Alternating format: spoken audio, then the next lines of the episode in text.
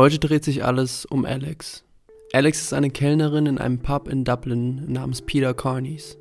Sie singt dort gerne irische Volkslieder und bleibt oftmals bis in die frühen Morgenstunden an den Tischen, um mit den Einheimischen jedes Lied einzustimmen.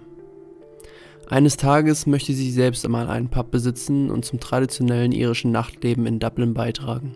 Sie besucht deshalb auch extra die Vorlesung zur Betriebswirtschaftslehre am Independent College in Dublin. Mit ihrem Bachelor will sie zeigen, dass sie nicht nur kellnern kann.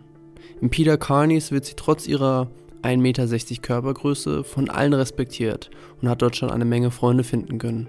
Alex liebt Gesellschaft und kommt mit fast allen Gästen gut zurecht. Ab und zu gibt es natürlich Störenfriede, aber mehr als eine Schreierei zwischen Gästen hat Alex eigentlich noch nie erlebt. An einem Freitagabend im Oktober, Alex hat mal wieder Dienst, kommt ein junger Mann ins Peter Carneys. Er hat eine athletische Figur, ist mittelgroß und zwischen seinen mittellangen braunen Haaren glänzen zwei hellblaue Augen hervor. Dank der irischen Geflogenheiten hat er einen leichten Geruch nach Guinness. Das kann Alex direkt riechen, als sie ihm ein paar Erdnüsse zum Tisch bringt. Wie sie aber im Verlauf des Abends noch herausfindet, ist der junge Mann trotz des Geruches Deutscher. Sein Name ist Philipp und er ist nur für ein Semester in Dublin. Schnell verstehen sich die beiden gut und verbringen in den darauffolgenden Wochen sehr viel Zeit miteinander. Mittlerweile ist es Mai. Obwohl Alex am Ende des Semesters viel über Philipp gelernt hat, ist er doch noch mysteriös. Er geht trainieren und ernährt sich gesund, geht kaum feiern, aber verbringt viel Zeit alleine in Pubs. Alex verbringt natürlich auch viel Zeit im Pina Carnies, aber ansonsten geht sie lieber an die frische Luft und unternimmt was mit Freunden. Irgendwie passt Philipps introvertierte Art nicht zu Alex. Trotzdem kann sie sich nicht vorstellen, ihm am Ende des Semesters für immer Lebewohl zu sagen. Sie legt es darauf an und fragt ihn, ob sie nicht ein paar Wochen Urlaub in Deutschland machen und im besten Falle bei ihm wohnen kann. Philipp ist begeistert. Alex Eltern hingegen sind skeptisch. Wer ist schon dieser Philipp und was wissen sie über ihn? Alex ist gerade einmal 20 Jahre alt und dieser Philipp ist wohl schon 26. Sie können Alex aber nicht von ihren Plänen abbringen. Ende Mai fliegen Alex und Philipp zum Frankfurter Flughafen und fahren von dort aus mit der Bahn in Philipps Heimat in der Nähe von Darmstadt. Philipp wohnt in einer Dreier-WG. Alex kann sich mit seinen Mitbewohnern, Susanne und Tarik, schnell verstehen. Sie verabreden sich gleich einmal für das kommende Wochenende und fragen auch Philipp, ob er nicht mitkommen möchte. Zögerlich sagt er zu. Susanne plant daraufhin den Abend. Erst soll es in eine Shisha-Bar in Darmstadt gehen, danach haben sie vor, in Frankfurt zu feiern. Velvet oder Gibson, Susanne ist sich noch nicht ganz sicher. Es ist Freitag und Susanne und Alex machen sich zusammen im WG-Bad fertig. Tarik zockt noch eine Runde an der PS4, danach soll es auch schon losgehen. Philipp ist aber nirgendwo zu finden. Alex ruft ihn an und nach einer kurzen Wartezeit geht er auch endlich ran. Alex ist enttäuscht. Philipp hat den Abend vergessen. Er ist wohl gerade ins Fitnessstudio gegangen und hat auch nicht mehr so richtig Lust. Tarek hört die Enttäuschung in Alex Stimme, als sie auflegt. Irgendetwas ist hier aber nicht richtig. Philipp ist zwar eher introvertiert, aber eigentlich zuverlässig. Wie soll er den Abend bitte vergessen haben? Sie hatten sich noch morgens darüber unterhalten. Tarek sagt aber einfach nichts dazu. Die drei machen sich ohne Philipp auf den Weg. Die Lust auf die Shisha-Bar ist ihnen entgangen. Sie fahren direkt mit der Regionalbahn nach Frankfurt. Mit leichter Verspätung kommen sie am Hauptbahnhof in Frankfurt an. Alex kommt sich fremd vor. Sie war noch nie dort und kennt eine so große Stadt noch gar nicht. Klar, Dublin ist nicht gerade klein, aber es war für sie immer Heimat. Außerdem ist Philipp nicht da. Susanne und Tarek sind zwar nett, aber irgendwie doch komplett fremde Menschen. Auf dem Weg durch die Bahnhofshalle hat sie dann auch noch das Gefühl, dass sie so komisch angeschaut wird. Susanne und Tarek merken davon nichts, ihnen scheint es gut zu gehen. Alex wird aber das Gefühl nicht los, dass sie ein paar Gesichter immer wieder sieht, als würde sie verfolgt werden. Ernste Blicke werden ihr zugeworfen. Sie fühlt sich fremd, einsam und eine leichte Panik macht sich in ihr breit. Als sie den Bahnhof verlassen, spürt Alex eine leichte Sommerbrise. Das Wetter ist schön. Obwohl es schon spät ist, zeigt die Sonne noch ihre letzten orangenen Strahlen. Ihr mulmiges Gefühl legt sich ein wenig. Jetzt kommt sie sich lächerlich vor. Heimweh, das wird es gewesen sein. Warum sollte sie schon jemand verfolgen? Sie lässt sich wieder auf eine lustige Konversation mit Susanne und Tarek über die Deutsche Bahn ein. Irgendwann kommen die drei am Velvet an. Das ist ein Club am Willy-Brandt-Platz in Frankfurt. Die Schlange ist lang. Zu lang. Alex muss auf die Toilette und hat keine Lust, so ewig zu warten. Auf dem Weg vom Hauptbahnhof hat sie einen McDonalds gesehen und ist sich sicher, dass sie ihn alleine wiederfinden kann. Susanne und Tarek werden sicherlich noch mindestens 30 Minuten anstehen. Genug Zeit also. Alex sagt den beiden Bescheid und macht sich auf den Weg. Tarek ist sich zwar noch unsicher, ob er sie wirklich alleine gehen lassen soll, aber immerhin hat sie sich dafür entschieden. Er will jedenfalls nicht noch einmal durch das Bahnhofsviertel stapfen.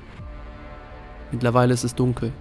Die sommerliche Prise von vorhin wandelt sich langsam aber sicher in einen kühlen Zug um, der Alex auf dem Weg frieren lässt. Das Gefühl vom Bahnhof kommt wieder. Sie sieht ernste Gesichter. Alex weiß nicht mehr, wo sie ist. Sie biegt nach links ein und ist plötzlich von dunklen Bäumen und Büschen umgeben. Panik macht sich in ihr breit. Plötzlich nur noch Dunkelheit.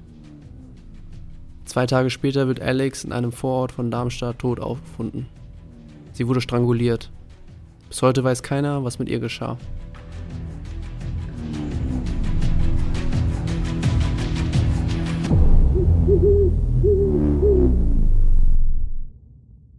Okay, Simon, vielen Dank für diese Story.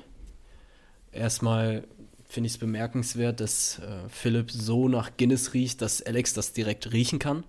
Äh, ja. Das, das ist dir in Erinnerung geblieben aus dieser Folge. Ja, das, das ist mir in Erinnerung geblieben. Boah, ich weiß gar nicht, wie ich jetzt anfangen soll, wie ich jetzt rausfinden soll, ob das wahr oder falsch ist. Also, ähm, die Geschichte spielt ja erstmal in äh, Dublin und dann in Frankfurt. Ähm, und Darmstadt noch. Ja. Und Darmstadt. Also, es wirkt halt schon so ein bisschen so wie so eine Geschichte, die man im Internet unter gutefrage.net findet, so nach dem Motto, ja, das ist passiert, aber irgendwie wurde nie bewiesen, dass da wirklich was passiert ist, ähm, weil die Leiche halt nicht gefunden wurde. Ähm, deswegen, wie, wie konntest du denn überhaupt wissen, dass das Ganze so passiert ist? Das wäre jetzt so meine Frage. Also, äh, hat man die Leiche gefunden? Oder ist sie überhaupt irgendwann aufgetaucht? Nee, die Leiche ist nie aufgetaucht. Ähm, woher man weiß, dass Alex so weit gekommen ist auf dem Rückweg, ist von Zeugenaussagen. Also es gab äh, erhebliche Ermittlungen äh, in der Frankfurter Innenstadt und daraus hat sich das Gesamtbild, was ich dir gerade dargestellt habe, ergeben. Okay. Und Tarek und Susanne, also die WG-Mitbewohner, die äh, haben wahrscheinlich auch eine äh, Aussage getätigt. Ähm, ich finde es halt irgendwie ein bisschen komisch, dass der äh, Philipp, ja, wo die feiern gegangen sind, selber trainieren gegangen ist und das von vornherein schon feststand, dass er halt nicht dabei sein wird. Mm, und dann hat die äh, Frau, äh, wie heißt sie jetzt nochmal, sorry? Alex. Die Alex, ja dann fest, also die hat ja immer wieder so Blicke gespürt auf dem Weg zum Club.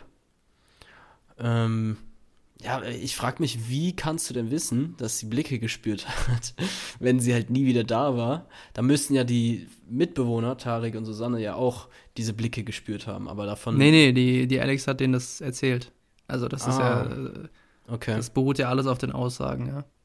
Ja, gut, dann, dann kann ich da jetzt auch keine weitere Information aus dir rauslocken. Gut zu wissen in der Frankfurter Innenstadt ähm, kann ich mir schon gut vorstellen, dass sowas mal passiert. Ja. Gerade, gerade am Wochenende abends, ne? Vor allem also, am Hauptbahnhof. In der Nähe des Hauptbahnhofs, ja, stimmt. Es war ja auch schon dunkel.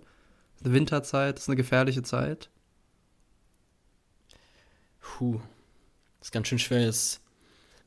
Also ich würde tatsächlich äh, eigentlich schon sagen, dass ja, in dieser Geschichte finden sich so ein paar Erfahrungswerte von dir vielleicht auch. Gerade mit diesem Trainieren, du gehst ja auch trainieren, ähm, oder diesem McDonalds am Hauptbahnhof. Ich denke mal, da wirst du auch ab und zu mal vorbeilaufen, weil wir ja beide auch aus Umgebung Frankfurt kommen.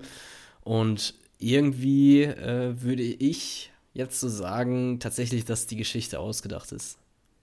Äh, also ich muss ganz kurz korrigieren, so oft gehe ich nicht zum Magus. Äh, das wollte ich nur ganz kurz einwerfen. Äh, läufst aber, aber vielleicht dran vorbei. Ja, ich lauf vorbei. Du hast doch vollkommen recht. Also äh, die Geschichte ist vollends ausgedacht. Da ist kein Stückchen Wahrheit dran. Ähm, und wahrscheinlich haben mich tatsächlich meine eigenen Erfahrungswerte aus Frankfurt und Darmstadt auch ein wenig verraten. Und deswegen, ähm, ich werde das nächste Mal drauf achten. Warst du auch mal in Irland? Also in Dublin? Ich, ich war auch schon in Dublin. Ich war auch schon in Dublin, ja.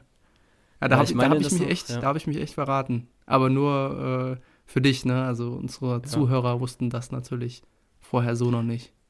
Was auch witzig ist, ähm, selbst wenn die Geschichte auf wahren Begebenheiten beruhen würde, könnte man ja trotzdem die Umstände so ändern äh, und die äh, Städtenamen so ändern, ja, dass das vielleicht auch eine falsche Fährte legt. Und ich denke dann, ja, das ist äh, ein Fake, ähm, weil es gerade so gut dazu passt, zu den Erfahrungen von dir, aber es ist dann am Ende ähm, doch keiner. Ähm, aber gut, jetzt wissen wir schon, das äh, ist ein Fake. Vielen Dank für deine Geschichte und ich freue mich auf äh, ja, die nächste Folge. Sehr gerne. Ich bin auch sehr gespannt, was du uns beim nächsten Mal mitbringst.